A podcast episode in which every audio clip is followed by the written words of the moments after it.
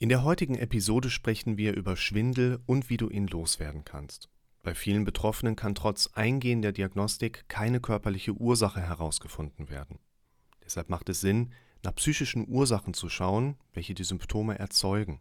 Eine Schwindelsymptomatik ist hierbei häufig eine sogenannte lavierte, also quasi überlagerte Panikstörung. Es kommt nicht zu den klassischen Paniksymptomen oder Panikattacken, sondern zu einer dauerhaften Präsenz von Schwindel, Benommenheit oder auch dem Gefühl, neben sich zu stehen. Um psychische Auslöser herauszuarbeiten, schauen wir uns deshalb die gedanklichen Präsenzen auf unserer inneren Verarbeitungsebene genauer an. Mit den Symptomen sagt unser Kopf im Prinzip, mach bitte so nicht mehr weiter. Die Kernfrage lautet deshalb in vielen Fällen, worauf genau reagiere ich in meinem Leben, sodass ich möglicherweise eine lavierte Panikstörung mit Schwindelsymptomatik bekomme. Willkommen zum Podcast für mentale Gesundheit, Zufriedenheit und Wohlbefinden. In diesem Video werde ich dir herleiten, warum es nicht immer sinnvoll ist, einem Symptom hinterher zu diagnostizieren. Hierzu nehmen wir uns das Beispiel Schwindel heraus. Schwindel ist eine Sache, die jeder von uns irgendwann mal kennengelernt hat. Entweder hat sich zu schnell im Kreis gedreht oder irgendwas zu viel getrunken. Es gibt aber auch viele Patienten, die unter einem längerfristigen Schwindel leiden oder sogar unter einer Art chronifiziertem Schwindel dann. Und sehr häufig findet man tatsächlich bei Schwindelpatienten auch keine organische Ursache. So eine typische organische Ursache ist zum Beispiel ein Morbus Minier, eine Mittelohrerkrankung, die dann entsprechend auch diese Schwindelsymptomatiken hervorrufen kann. Das ist in der Regel ein sogenannter Drehschwindel, der da auftaucht. Was die meisten Leute aber haben, deshalb erstmal so ein bisschen äh, Sicherheitssensoren zurückgefahren, ist ein Schwankschwindel. Es gibt verschiedene Möglichkeiten, damit nachher umgehen zu lernen.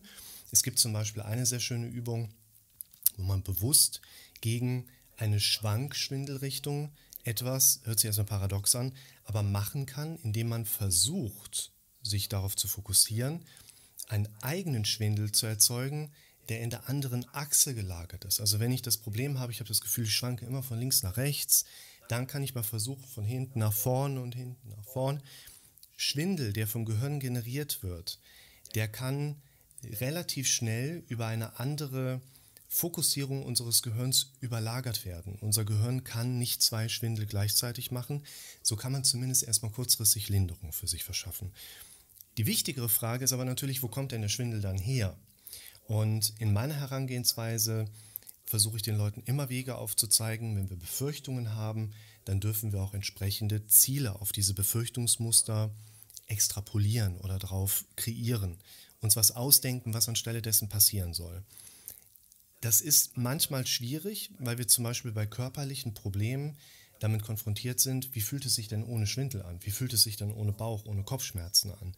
Denn unser Gehirn kann ja Informationen nicht nicht verarbeiten. Also es ist auch wichtig, dass wir nicht sagen, boah, ich hätte gern weniger Schwindel. Das ist ungefähr so hilfreich, wenn ich dir sage, komm gut nach Hause, hoffentlich hast du keinen Stau nachher. Da siehst du ja auch keine freie Straße, sondern eher so viele rote Rücklichter. Ne? Das alte Prinzip, denk jetzt nicht an einen rosanen Elefanten. Und bei Schwindel ist natürlich die Herausforderung relativ groß, wenn man dem Klienten erstmal aufklärt. Wir haben eine Befürchtungslage, vor allen Dingen auch Befürchtungen, die um den Schwindel drumherum gehen. Wir brauchen eine Zieldefinition. Was soll denn anstelle des Schwindels in Zukunft passieren? Jetzt ist es aber so, dass wir gerade bei diesem Übertritt aus der gedanklichen Welt in das Somatische, also in unsere körperlichen Funktionen und Vorgänge, die Schwierigkeiten erleben, dass wir mit den Gedanken manchmal gar nicht so genau an diese Emotionen, an diese Gefühle auch einfach drankommen. Und ich kann jetzt natürlich trotzdem versuchen, vehement, ich habe ja zu Beginn gesagt, dass es vielleicht gar nicht so gut ist, diesem ersten Symptom zu folgen. Ich kann jetzt natürlich versuchen, auf vielen mannigfachen Wegen mich mit diesem Thema Schwindel auseinanderzusetzen.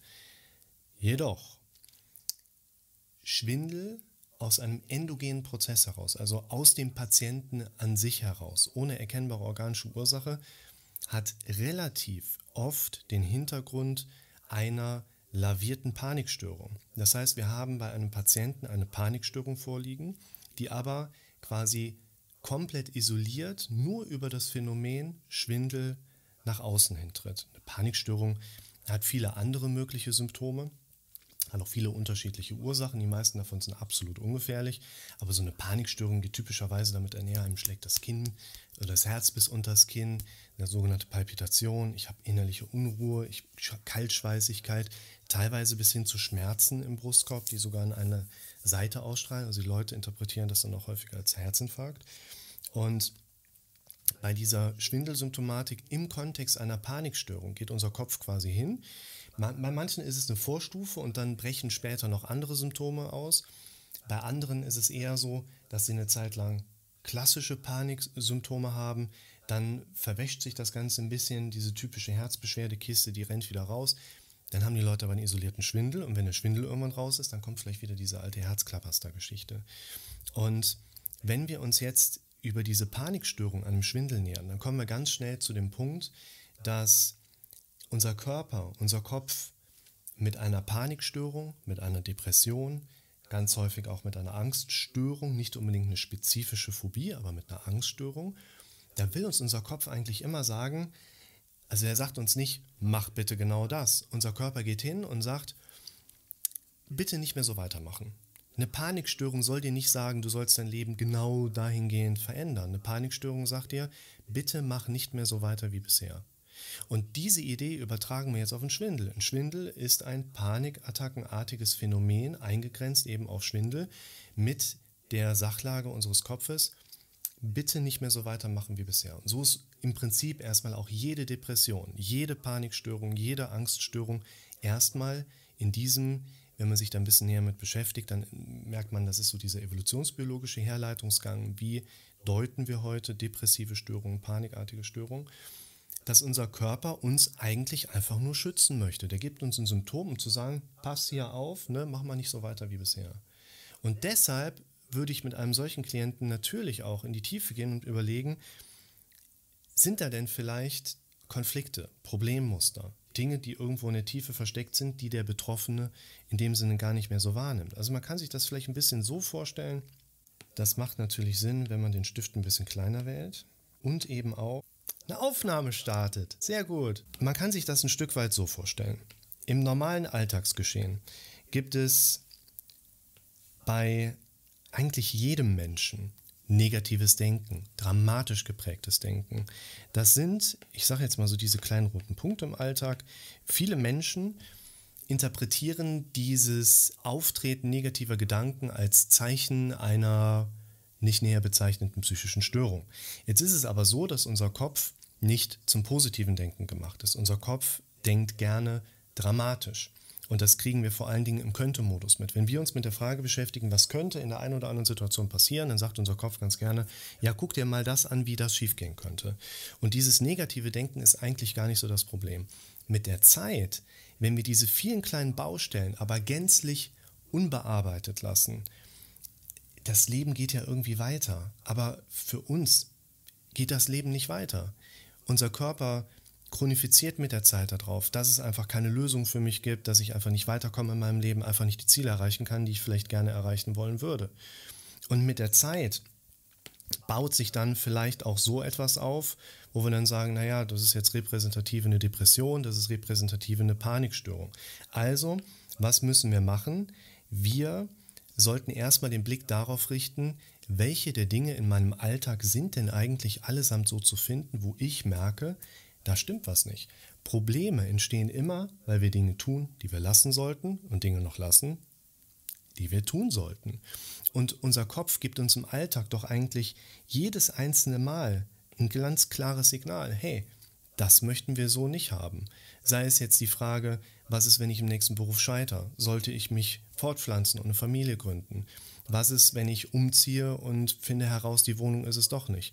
Wenn ich auf all diese Fragen keine Antworten finde, dann bleiben diese ganzen Baustellen so stehen und dann ist es eigentlich auch nicht verwunderlich, dass so etwas wie ein Symptom eines psychogenen Schwindels, wie er dann nachher heißt, eben bei uns Menschen auch entstehen kann.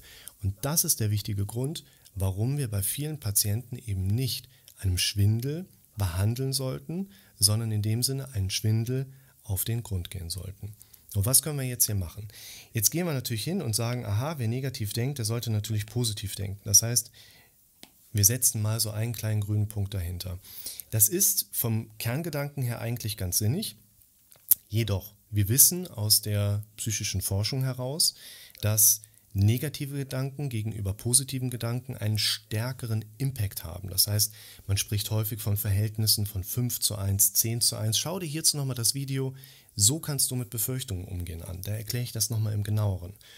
Und für uns sind einfach negative Sachen im Faktor 5 bis 10 stärker emotional und eben auch geistig präsent.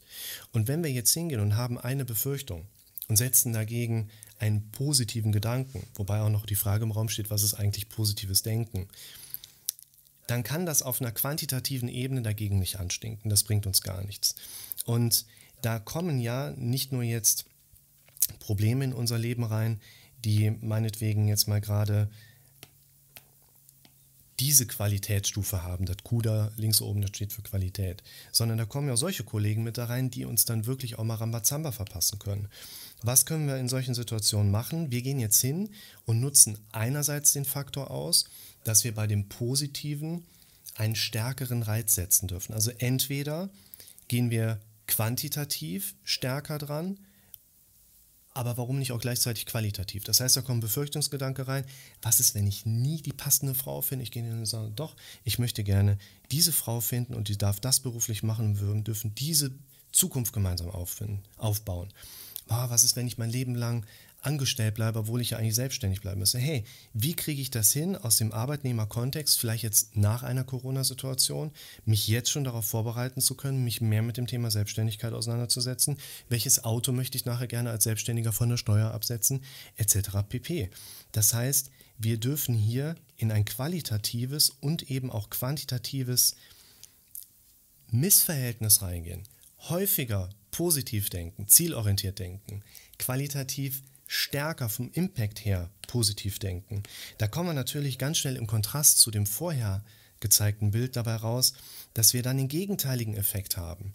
Wir können dann natürlich hingehen, man muss auch sagen, so eine grüne Wolke sieht jetzt auch nicht so ganz gesund aus. Aber ihr wisst, was ich meine. Und mit der Zeit kann man, glaube ich, das Ganze sehr gut entkoppeln, weil ganz ehrlich, warum sollten wir uns in unserem Leben davon abhängig machen, auf das positive oder zielorientierte Denken zu kommen, indem wir uns durch das negative Denken dazu einladen lassen, sondern irgendwann gehen wir hin und stellen quasi sowas wie einen Wecker, oh, die Punkte sind wirklich klein, ne? und orientieren unser positives Denken nicht mehr daran, ob mein negativ und dramatisch denkendes Gehirn mich dazu animiert, vielleicht nochmal positive Gedanken zu setzen. Merkt euch, das dramatische Denken gehört zum gesunden Gehirn dazu der will immer negativ denken. Wenn wir uns von unserem dramatisch denkenden Gehirn kontrollieren lassen, werden wir depressiv. Unser Ziel ist es, dass wir die Gedanken in die eigene Hand nehmen und dadurch das negative und dramatisch denkende Gehirn selbst kontrollieren. Und unser Ziel ist es, uns von diesem negativen Denken zu entkoppeln und stellen uns meinetwegen einen Wecker um uns immer wieder an unsere Ziele und unsere positiven Zukunftsaussichten zu erinnern. Oder wir gehen hin und machen uns einen Zieleplan. Welche Ziele möchten in unserem Alltag wie verfügbar sein? In diesem Sinne, wenn ein isoliertes Symptom, wenn ein Symptom wie beispielsweise ein Schwindel geschehen, eine isolierte Übelkeit, Kopfschmerzphänomene, Bauchschmerzen ohne organischen Hintergrund auftauchen, allgemein Depression, Panikstörung, gerade Panikstörung, aber auch alle anderen psychosomatischen Störungsmuster. Immer auch mal an die Basis schauen, was passiert eigentlich im Alltag konkret auf der inneren Verarbeitungsebene, also was sieht jemand vor dem inneren Auge, was hat jemand auf einer auditiven Ebene für Gedanken? Und inwiefern kann man daraus vielleicht durchaus eine Ebene schlussfolgern, da gibt es eine ganze Menge, wo mein Kopf früher noch in die Flucht gegangen ist und wir uns heute dazu animieren dürfen, diese Baustellen zu Ende zu bauen, zu Lösungen zu kommen, dann wird ein körperliches Symptom wie der Schwindel mit der Zeit auch einfach verschwinden können.